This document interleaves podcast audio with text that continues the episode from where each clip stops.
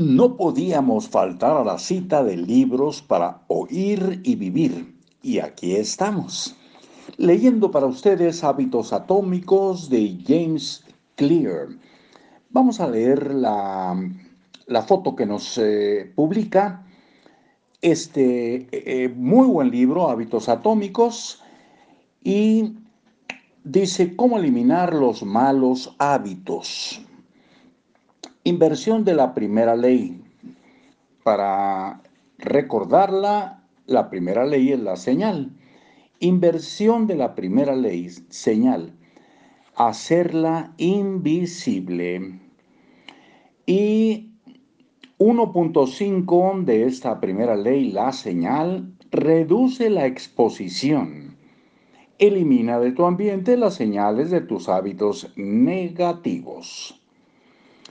Inversión de la segunda ley. La segunda ley es anhelo.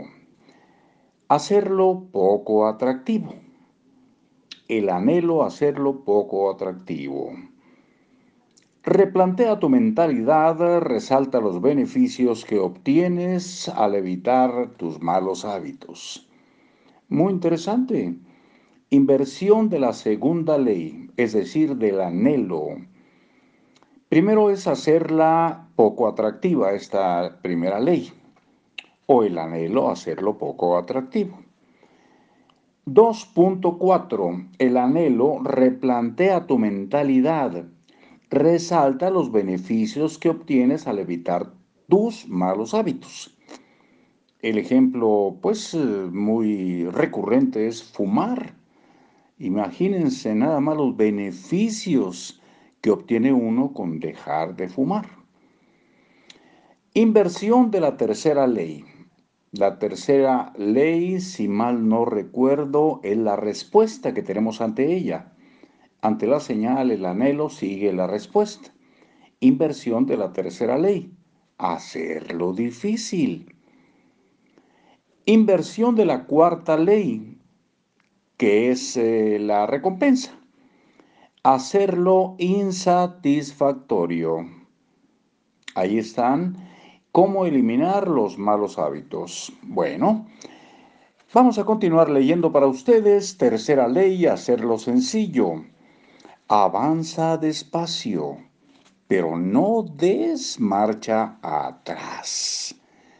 Como la frase famosísima de Bonaparte o sea, despacio que voy deprisa. avanza despacio, pero no des marcha atrás. El primer día de clases de un semestre, Jerry Ulsman, profesor de la Universidad de Florida, dividió a sus estudiantes de fotografía cinematográfica en dos grupos. Todos los que estaban sentados a la izquierda del salón les explicaba formarían parte del grupo cuantitativo. Sus calificaciones se basarían únicamente en la cantidad de trabajo que fueran capaces de producir. El último día de clases, él haría el recuento del total de fotos entregadas por cada alumno. 100 fotos equivaldrían a A, 90 fotos a B 80 fotos a C y así sucesivamente. Por otro lado, los alumnos que estaban sentados del lado derecho formarían parte del grupo cualitativo. El anterior fue cuantitativo de cantidad y aquí es cualitativo de calidad. Por otro lado, los alumnos que estaban sentados del lado derecho formarían parte del grupo cualitativo ellos obtendrían su calificación con base en la excelencia de su trabajo. Solamente tendrían que producir una sola foto durante el semestre, pero para obtener una A tenían que entregar una foto que fuera casi perfecta. A ver, vamos a dejarlo ahí. ¿Les parece bien? Lo dejamos ahí y continuamos con esta historia que espero les esté resultando interesante. Pues si todo está dispuesto, si el destino así lo, lo mm, prevé, pues estaremos aquí mañana. ¿De acuerdo?